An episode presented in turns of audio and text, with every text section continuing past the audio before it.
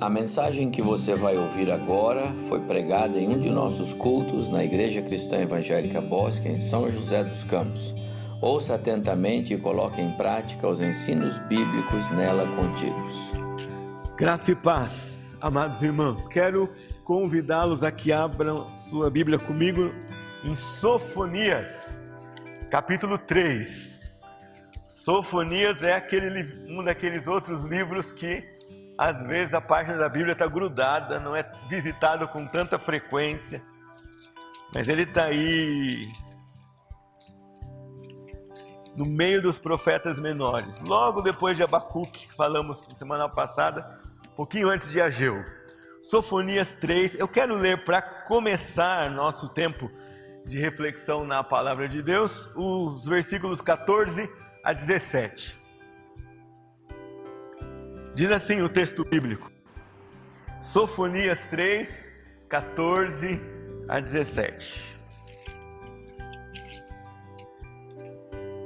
Canta, ó filha de Sião, rejubila, ó Israel, regozija-se de todo o coração, exalta, ó filha de Jerusalém. O Senhor afastou as sentenças que eram contra ti e lançou fora o teu inimigo. O rei de Israel o Senhor está no meio de ti. Tu já não verás mal algum. Naquele dia se dirá a Jerusalém: Não temas, ó Sião, não se afrouxem os teus braços. O Senhor teu Deus está no meio de ti, poderoso para salvar-te. Ele se deleitará em ti com alegria e renovar-te-á no seu amor, regozijar-se-á ti com júbilo.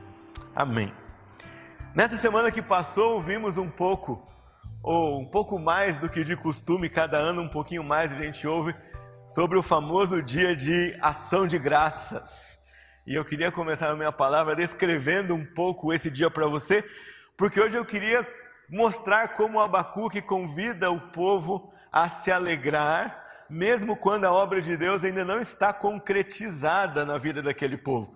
O convite que nós acabamos de ler mira o futuro, olhando tudo que Deus fez no passado, mas mira o futuro. O presente deles ainda era incerto, embora no tempo de Sofonias, vamos ver, fosse um pouco mais tranquilo. Dia de Ação de Graças comemora 399 anos esse ano, porque ele foi celebrado um ano depois que os peregrinos chegaram nos Estados Unidos, fugindo da perseguição religiosa na Inglaterra tendo antes passado 12 anos na Holanda, onde já não tinham mais perseguição religiosa, mas também não tinham liberdade civil. Né?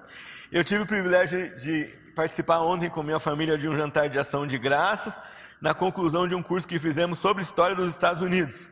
E aqui é uma linha do tempo, eu não vou abrir ela inteira porque não dá, preparada pela professora, é, que esteve aqui já conosco palestrando na igreja, doutor Inês Borges, mas materializado pelo nosso irmão André Júnior aqui, né? A arte é dele, a materialização da, do conteúdo é dele. E aqui a gente tem esse fato tão interessante. Como cristãos comprometidos, eles vêm num navio chamado Mayflower em 1620. E para viajar, não foi uma viagem fácil. Você pode pensar o que é passar meses no mar sem tecnologia como nós temos hoje. Então não era um cruzeiro marítimo com suíte, piscina, música, restaurantes temáticos de culinária mundial. Não, era um navio simples, com compartimentos, mas com convívio com os animais que virariam comida e sementes para plantar na nova terra, uma série de, de sucessos e insucessos, gente doente, mortes durante a viagem. Mas eles fazem o seguinte trato quando vão viajar, e é a primeira. Esse trato se transforma no primeiro pacto de governo civil, primeira constituição de governo civil na história recente, baseado na Bíblia. Mas ele diz assim: Nós, cujos nomes estão subscritos, súditos de nosso soberano rei James, por meio do presente, diante de Deus e uns aos outros, fazemos aliança solene e mutuamente nos unimos em um corpo civil e político para aprovar, constituir e moldar justas leis ordenanças, atos, constituições e ofícios conforme for considerado adequado para o bem comum da colônia. Quando chegam lá, chegam numa terra completamente desconhecida, que não tem ainda comida suficiente Hoje você vai até o mercado e se você quer comer o que quer que seja, você compra a embalagem e leva para casa. Mas nós estamos falando aqui de um povo que precisava plantar para comer. Não é tão rápido assim que as coisas acontecem. Me lembro quando criança que ia passar férias na casa do meu avô, os meus tios sempre estavam preocupados com uma tal de roça, né? Até que eu entendi que roça era a quitanda deles, ou seja, uns seis, sete meses antes do que eles iam ter necessidade para comer, eles subiam no morrinho lá e eles escolhiam um bom lugar e ali plantavam feijão, batata, abóbora e aquela era a comida do ano. Se falhasse, não tinha comida. Né? Tinha que dar um jeito de ir até a cidade, um armazém mais próximo, que não era tão fácil assim, alguns anos atrás, para fazer o percurso. Hoje tudo mudou, mas naquela época era assim. Então esse povo chega lá nessa terra e não tem. É, nada para fazer, para comer. São salvos miraculosamente por alguns atos e por ajuda de alguns nativos americanos que os abençoam com comida. E um ano depois, então, fazem a sua primeira colheita. E inspirados em Deuteronômio 26, depois você pode ler em casa, eles celebram a festa das primícias descrita naquele capítulo, para consagrar a Deus os primeiros frutos da sua primeira colheita naquela terra. E a, esse, a esta festa das primícias, seguindo o modelo bíblico, se deu o nome de Dia de Ação de Graças, celebrado já então há 399 anos naquela nação. Significa esse dia? Não é só um dia de agradecer, mas é um dia de dedicar a Deus de volta como símbolo de gratidão, tudo aquilo, parte daquilo que Ele tem dado a, a você como seu sustento, é, como sua provisão, como cuidado dele na sua vida. É um, um marco. Aquele povo achava que chegar ali na terra era estabelecer um, uma, um povo da aliança, assim como o povo de Israel tinha vivido, e consagrar a terra e a colheita a Deus era parte dessa crença. É um dia de contar as bênçãos. E nós Estamos acostumados a contar bênçãos e enumerar tudo aquilo que o Senhor já fez. O cântico que nós cantamos frequentemente diz assim: Por tudo o que tens feito. E agradecer a Deus por tudo que Ele tem feito é mais fácil, porque já aconteceu. Você já experimentou, você já viu, você já provou, já é parte da sua história. Mas o cântico continua e diz assim: por tudo o que vais fazer.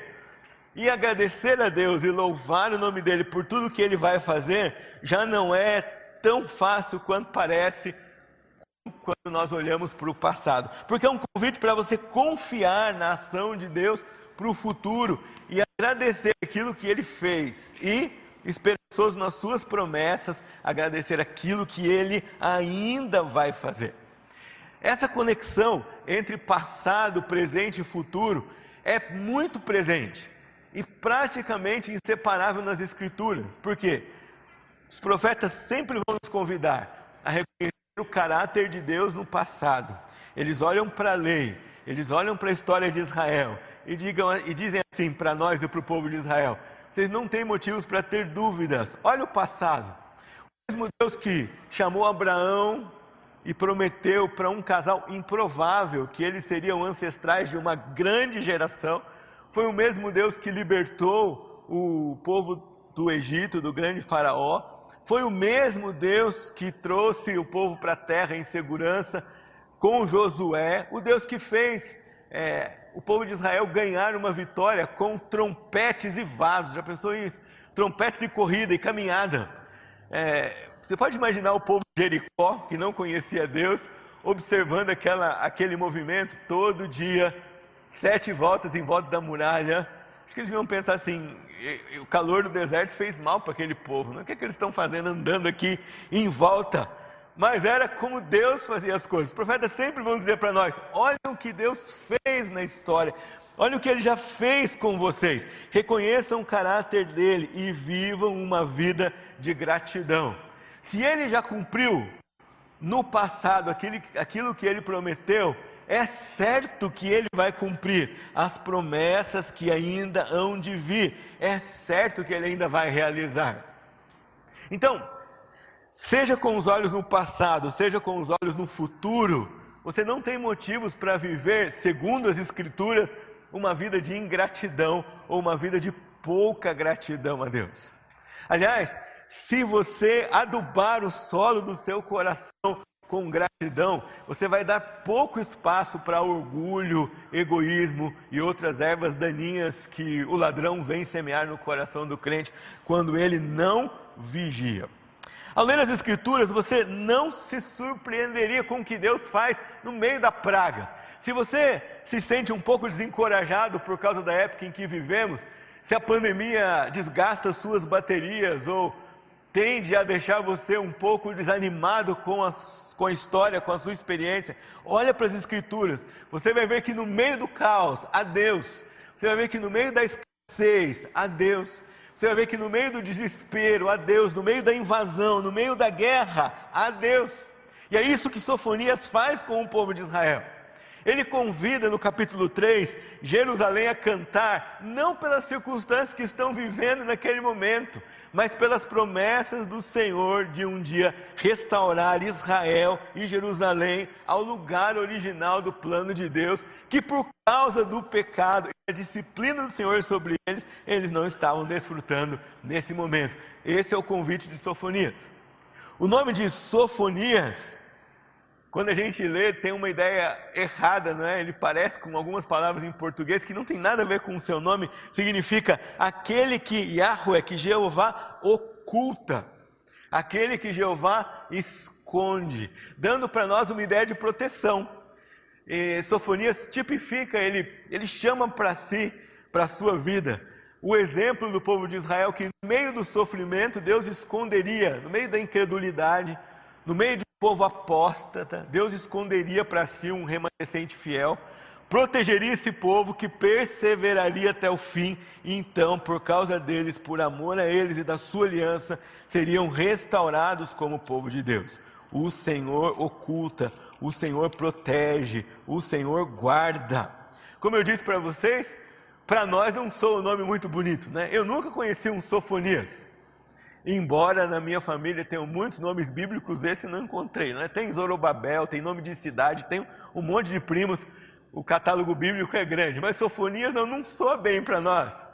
Mas para o falante de hebraico é bonito, já pensou você se chamar? Pastor Abimael, pastor é aquele que Deus esconde, né? aquele que Deus protege. É muito significativo. Sofonias tem uma peculiaridade, olhe comigo no primeiro capítulo. Nunca um, um profeta, poucos profetas têm tantos dados sobre si. No começo do, verso, do capítulo, olha comigo. Sofonias 1:1. Palavra do Senhor que veio a Sofonias, filho de Cusi. Muita gente vai dizer que Sofonias era um africano, porque Cusi, Cuse, Cuxe, esses nomes na Bíblia se referem à Etiópia. E nós temos uma ideia muito ruim da Etiópia nos dias de hoje por causa do quadro de escassez e fome que experimentou nas últimas décadas. Mas a Etiópia já foi um reino admirável e próspero ah, e que dava certo trabalho em termos de invasões no norte da África. Quando você vai lá para a Tábua das Nações, para a Tabela das Nações, em Gênesis 10, é, os filhos de Noé, você vai ver lá Cuxi, é, a Etiópia, você vai ver Misraim, que é o Egito, você vai ver Jafã, que é Grécia. Os nomes mudaram, mas os territórios, os países são os povos ancestrais deles, são, têm ligação com esse que nós conhecemos hoje. Mas não se engane, Cusi aqui não é indicação de um africano, porque a genealogia continua: filho de Gedalias, filho de Amarias, filho de Ezequias, o rei. E vamos lembrar que era um rei bom. E é interessante que aparece a linhagem aqui, e você vai ver que Sofonias não era descendente, era descendente de Ezequias, mas não era descendente de Manassés. Ufa! Porque Manassés é uma das piores amostras de reis que perverteram o seu coração é, em relação ao Senhor. Ele ofereceu o filho em sacrifício, ele consultava médiums, feiticeiros, diz a palavra de Deus, e ainda ele adivinhava pelas nuvens. Para contextualizar, no palácio dele tinha aquela faixinha, né? Consulta aqui com o rei Manassés. adivinhando pelas nuvens. Ele é, ele é dessa espécie de gente que misturava o coração com tudo aquilo que Deus desaprova. Cuidadosamente no registro bíblico, registro bíblico, nós temos a informação que o profeta descendia de Ezequias, mas de outro filho do rei, e não daquele filho perverso que tinha é, ido para um, um, um lado inimaginável na cabeça do seu povo. Ele era filho de um rei piedoso. O que dá a esse profeta certa singularidade. Não são muitos os profetas que têm acesso a, aos nobres, que têm acesso à corte, seja de Judá, seja de Israel. Isaías é um deles, Jeremias, por ser da classe sacerdotal, Sofonias, por ter sangue azul, por vir da própria realeza, tinha acesso não só ao povo, mas tinha acesso também aos governantes do seu país. A época em que ele viveu também está nesse versículo, nos dias de Josias, filho de Amon, rei de Judá. Essa semana nós é, lemos a história de Josias na, em casa. E a Poliana ficou assim decepcionada porque um rei tão bom reinou tão pouco e morreu tão novo. E ele promoveu tantas coisas boas, uma reforma e um avivamento da palavra de Deus que nenhum outro rei tinha promovido até aquele tempo em Israel, em Judá, perdão, no reino de Judá. O que parece aqui é que Sofonias profetiza antes de todo esse avivamento acontecer. Lembrar que o pai de Josias não era um bom rei, era um rei também que andou nos caminhos da idolatria, da perversidade e, e de deixar o seu coração longe do Senhor. Josias aparece muito novo ainda, ele vai ser ungido rei, ainda criança, quase como olhar ali para o Arthur, para o Samuel, para o Antônio e imaginar que esses meninos são ungidos reis do seu país. Era essa a idade que eles se tornaram reis. Pensou, Antônio? Ser o rei do Brasil. O Josias foi o rei ali entre oito e nove anos. Ele era rei. Começou muito cedo a reinar no seu país. Uma criança. Reinou alguns anos. Sofonias aparece e vai convidar o povo antes do avivamento, quase como exortando, talvez ele tivesse sido responsável por despertar no coração daquele jovem rei uma curiosidade e um ímpeto de fazer alguma coisa diferente no seu reino. Como todo profeta, Sofonias traz condenação, mas traz consolo. A condenação ele traz para os ímpios, você vai ver aqui comigo, para as nações que oprimiam o povo de Deus e para os descrentes do meio do povo do Senhor a disciplina. E o consolo ele traz aqueles que, mesmo em tempos de incredulidade, mesmo em tempos de apostasia, mesmo em tempos de crise, é, eles seriam salvos e permaneceriam no Senhor, esperando nele.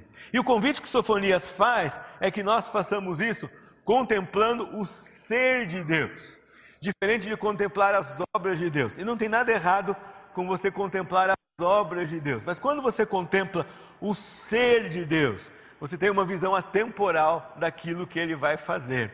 Porque, independente da época, ele nunca muda. Então, aquilo que ele foi no passado, ele é no presente, ele vai ser no futuro, e nós temos a garantia daquilo que ele vai executar por causa do seu ser. E a primeira característica que o nosso profeta traz para nós é que o Senhor é um Deus singular, não há outro Deus. Quanto mais você e eu contemplarmos o ser do nosso Deus, quem Ele é, as características dele, mais os nossos pulmões têm que ficar cheios de ar para proclamar com toda força, toda emoção, todo, toda alma, todo entendimento, que o nosso Deus é singular. Não há outro como Ele.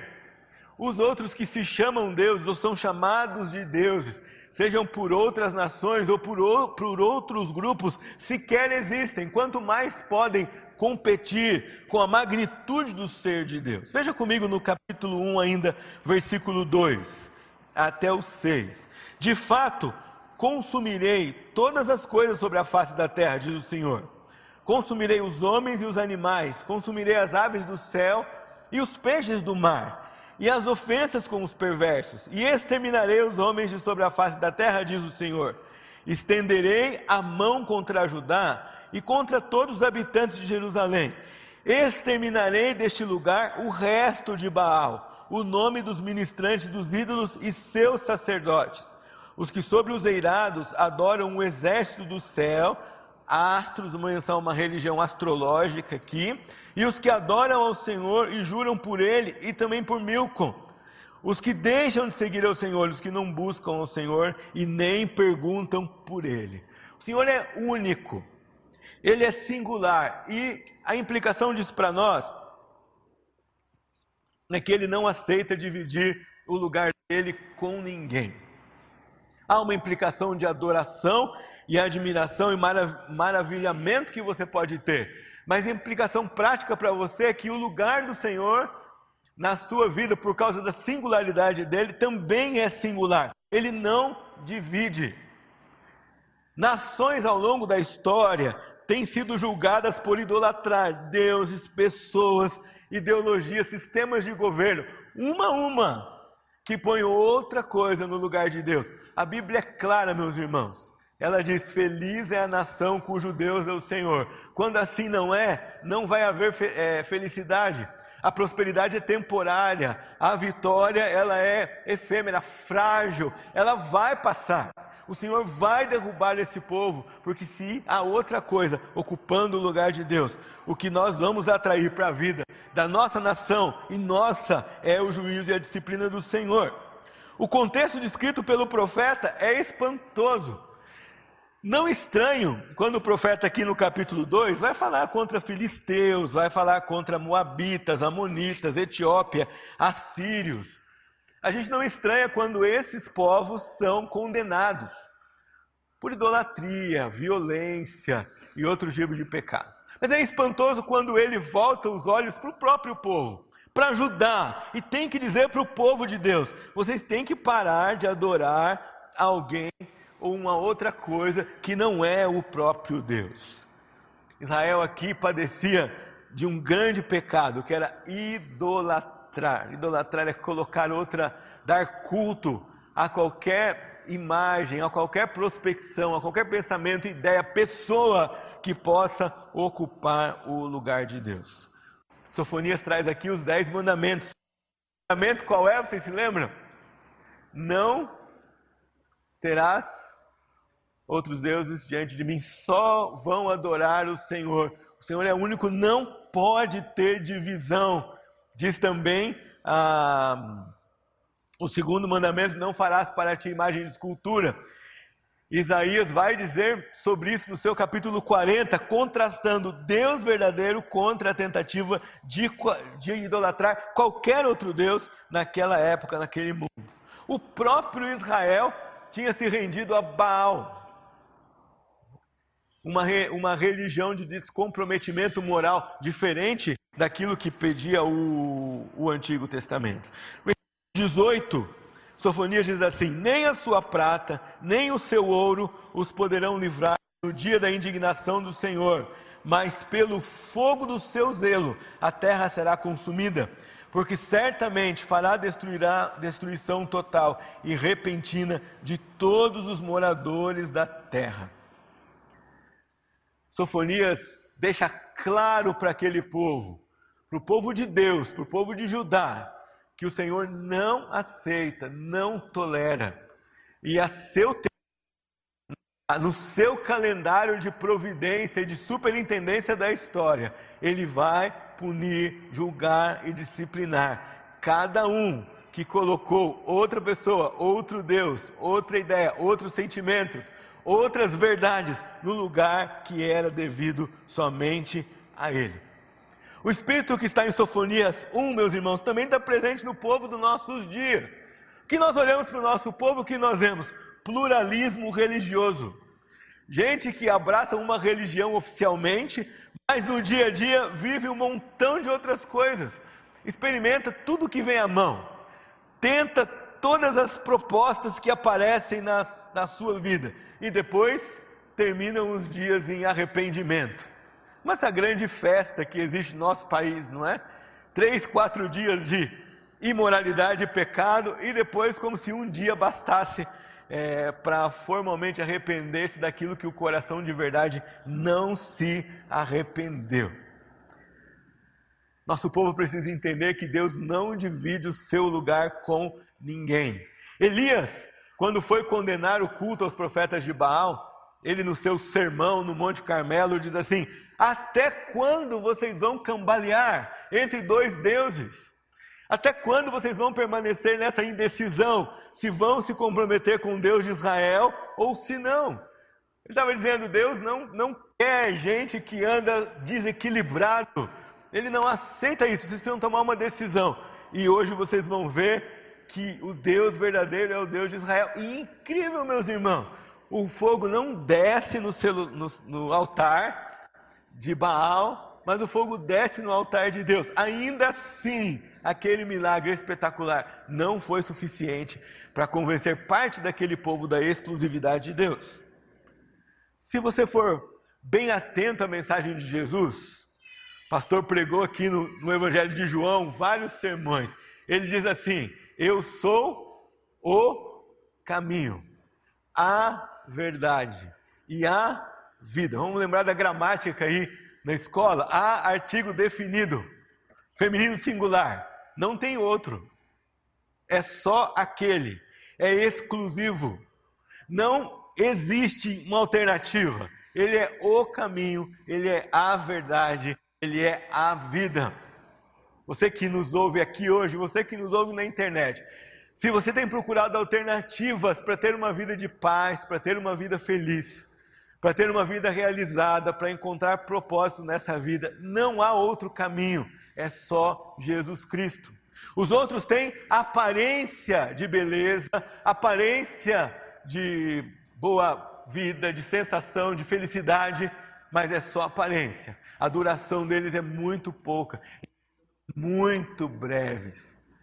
O Senhor requer de nós exclusividade. A, a lição para nós, para o povo de Israel, é clara para você e para mim também. Deus não aceita que dividir, dividamos a nossa lealdade entre Ele e outra pessoa. Deus não aceita adoração dividida, devoção dividida, prioridades invertidas e dedicação dividida também. Agora, cuidado. A divisão aqui que o nosso coração pode fazer não está só em coisas externas. o ser humano não está tentado só a idolatrar outros deuses, outras pessoas, mas a idolatria interna. Quando nós queremos idolatrar ideologias, sistemas ou obras da carne que se opõem ao nosso coração. Muitas vezes o grande rival no nosso coração é o orgulho, que nos impede de nos humilhar diante de Deus e dos irmãos. Muitas vezes o rival no nosso coração é o orgulho que não nos deixa ser agradecidos por quem Deus é e por aquilo que Ele vai fazer, porque aquilo que Ele não fez soa mais importante para mim do que aquilo que Ele prometeu e da Sua vontade que será realizada na minha e na sua vida. Queria perguntar para você, na prática, no dia a dia, você experimenta o senhorio do Senhor na sua vida? Você dá ao Senhor a exclusividade que ele merece? Você cultiva um coração grato por ter sido alvo da salvação desse Deus grande e único? Você vive agradecido tão e tão somente por ter um relacionamento com a pessoa de Deus que é incomparável? Muitas vezes incompre totalmente incompreensível, mas que se decidiu se dobrar, se encarnar em Jesus e se relacionar com você. Você mantém essa, essa perspectiva clara na sua vida? Quem lida com você, quem fala com você, quem ouve suas orações, quem traz provação e livramento na sua vida, é nada mais, nada menos que o Deus, o único Deus, Criador do universo, mantenedor do universo, não é do mundo, do universo, e superintendente, provedor da história, que um dia vai consumar todas as suas promessas. O segundo aspecto que Sofonias traz aqui, além da exclusividade do Senhor, é mostrar para nós que o Senhor tem planos e Ele trabalha. Só que diferente de nós, Ele não exibe o seu trabalho todo o tempo e nem sem propósito. Salmo 127 diz que o Senhor dá aos seus amados enquanto dormem. Uma outra, uma outra maneira de traduzir esse texto é: o Senhor dá o sono aos seus amados enquanto dormem. E, e eu falei isso um dia, alguém perguntou para mim assim, mas, mas pastor, quando a gente deita para dormir, não é? Como assim o Senhor dá o sono? É para você lembrar que mesmo aquelas coisas que lhe parecem naturais, corriqueiras e inevitáveis, elas são dádivas do Senhor para você e para mim. É verdade que às vezes o sono não vem, não é? Ah, algumas decisões difíceis, alguns desafios, alguns queridos sofrendo, de vez em quando nos tiram sono. Mas quando ele vem, é obra, é dádiva do Senhor nosso Deus. Meus irmãos, o Senhor está trabalhando no mundo. É que você e eu não aguentaríamos que ele pegasse um pergaminho como esse e dissesse assim: Olha, André, isso é o que eu estou fazendo. Sabe qual é o fim disso? O fim é isso que ainda vai acontecer. Eu e você não suportaríamos isso. Mas o Senhor tem o programa do mundo, o programa da história na sua mente, nas suas mãos, e ele está trabalhando.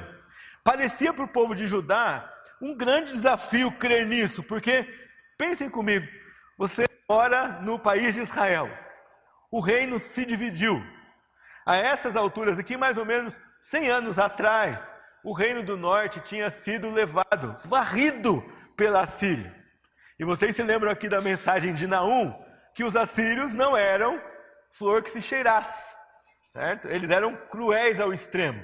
E eles varreram o reino do norte, levaram um monte de gente embora, mesclaram as raças, atrapalharam a vida, trouxeram todo tipo de sincretismo religioso e imoralidade para aquele reino.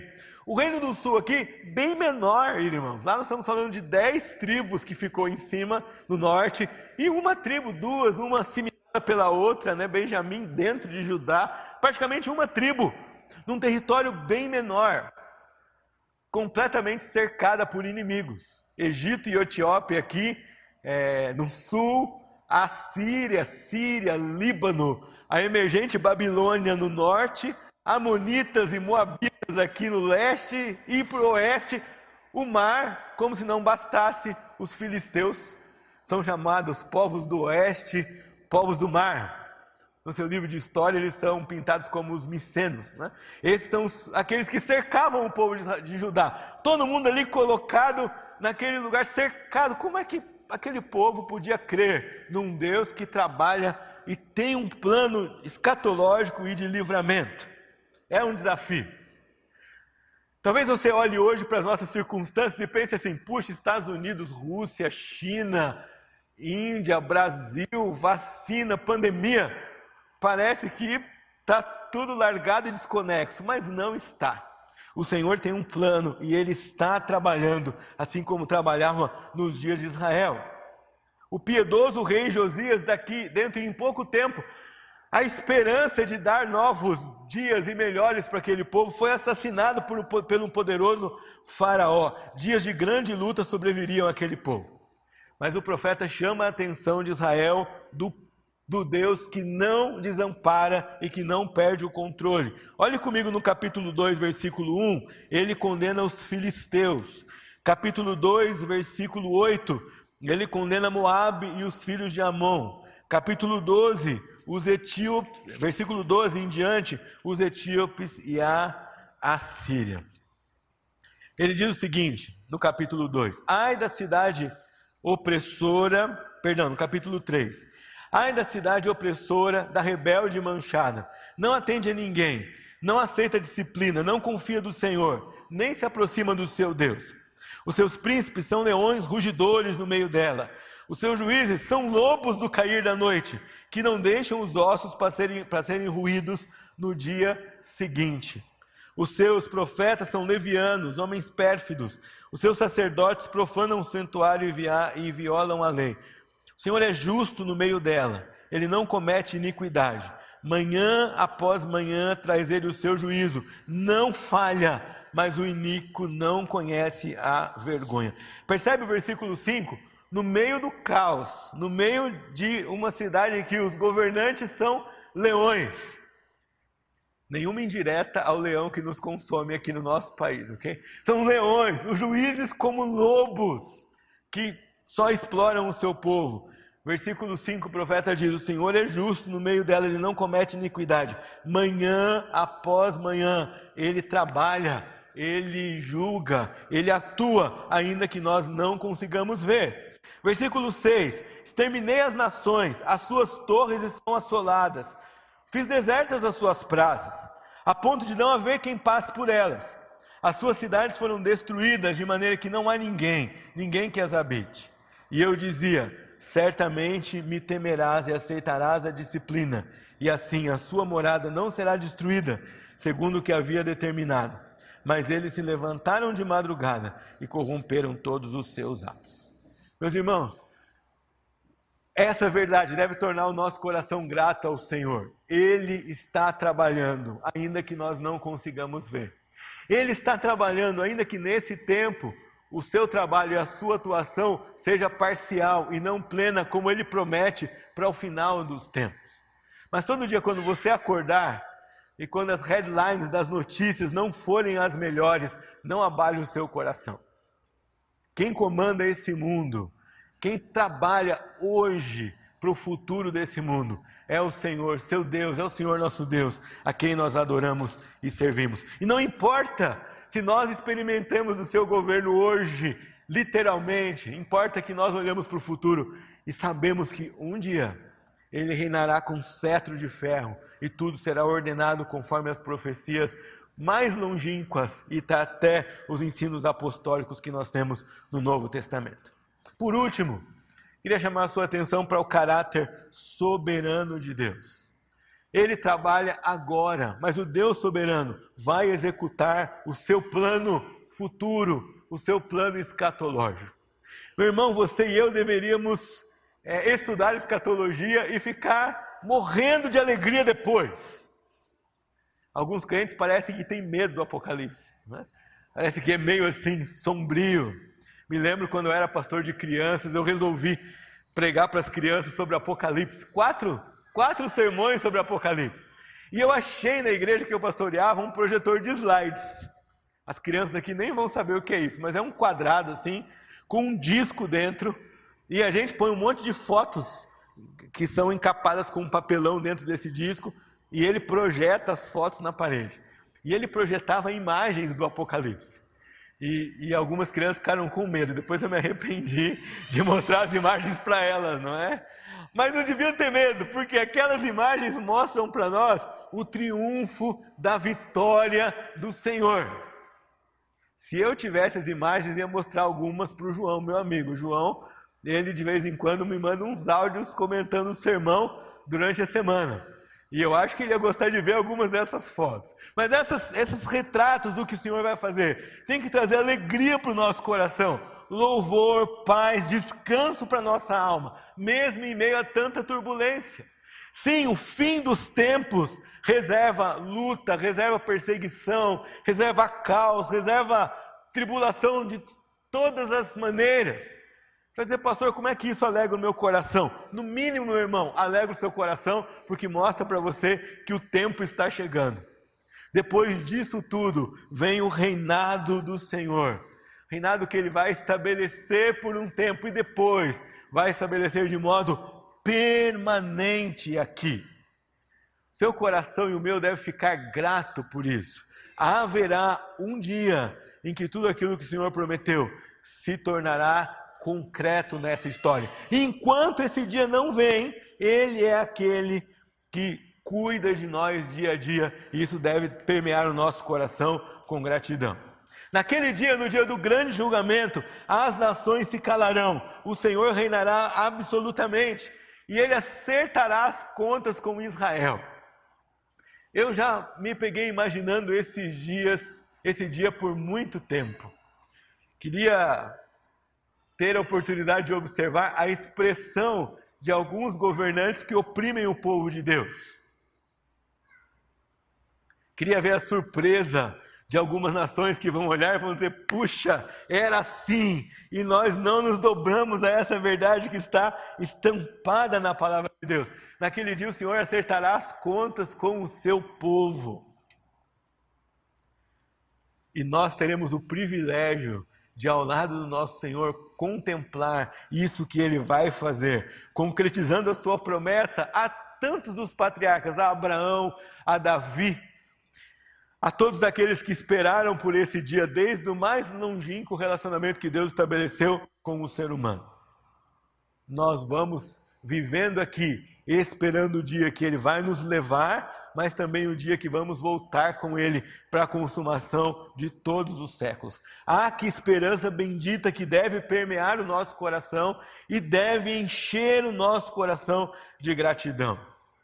Devemos ser gratos a Deus porque Ele nos garante um futuro de esperança. E é isso que deve mover a minha vida e a sua.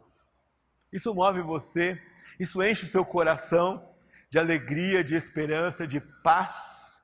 Você consola outras pessoas com essas palavras. Você adora o Senhor no seu dia a dia, contemplando isso que Ele já anunciou que vai fazer. Isso é privilégio de você que já abraçou a fé no Senhor Jesus.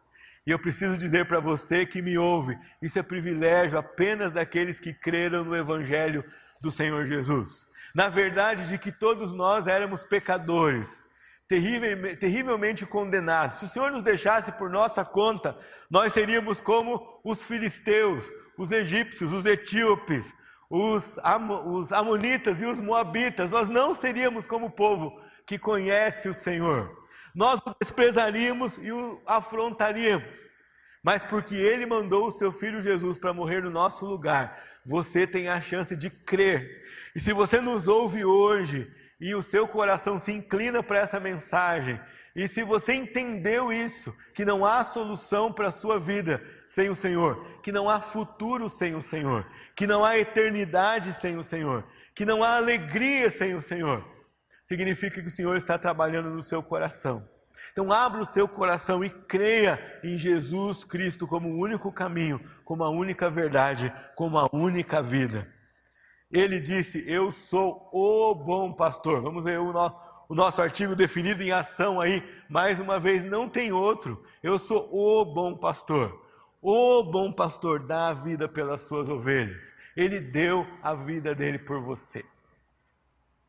Tire um tempo essa semana e imagine o Deus singular, o Deus soberano, o Deus que trabalha, o Deus que conhece o futuro, na pessoa de Jesus Cristo, deixou toda a sua glória, deixou toda a sua riqueza. Diz Paulo aos Filipenses: não se apegou a isso, se esvaziou e se encarnou aqui. Se deixou limitar por esse corpo humano, experimentou cansaço, fome, venceu o pecado, venceu as tentações e foi obediente, diz Paulo, até a morte e morte de cruz. Você não tem razões para ser grato? Você acha que sua vida tem sido muito dura e difícil? As lutas parecem intermináveis? Alguma coisa que tem incomodado muito o seu coração e tirado a sua paz? Hoje Sofonias faz um convite para você. Olhe para o Senhor e você terá incontáveis motivos de gratidão. Adore ao Senhor e não haverá outra coisa no seu coração a não ser gratidão. Não por causa daquilo que ele faz, mas por causa daquilo que ele é, o Deus único, soberano e salvador que cumpre as suas promessas. O povo que estabeleceu o dia de ação de graças estava adorando ao Senhor por um Deus supridor por um Deus que os tinha, os tinha livrado da perseguição, é, que os tinha livrado da luta, mas não sem pagar o preço da escassez, da morte, das doenças, da, das limitações daquela nova terra, mas adoraram o Senhor. E por causa daquilo que o Senhor era, eles perseveraram. Eles tinham um moto, apesar de se declararem súditos do rei James aqui, depois eles escrevem: nós queremos ser súditos de não outro rei a não ser o nosso Senhor Jesus Cristo e nele encontrar um motivo de gratidão. O que rege a sua vida? O convite para você hoje é: seja grato a esse Senhor soberano que trabalha e que é singular. Dê a Ele o melhor de você, melhor do seu tempo, melhor da sua adoração. Essa semana eu li uma frase de John Piper que era assim: se as redes sociais não servirem para mais nada, naquele dia vão servir para mostrar que não orar não significa falta de tempo. Vai dizer que muita gente tem tempo para as redes sociais, mas não tem tempo para orar. Dê ao Senhor o melhor do seu tempo, o melhor dos seus dons, o melhor dos seus talentos, o melhor dos seus bens, como gratidão a tudo que Ele é e a tudo que Ele fez na cruz por você.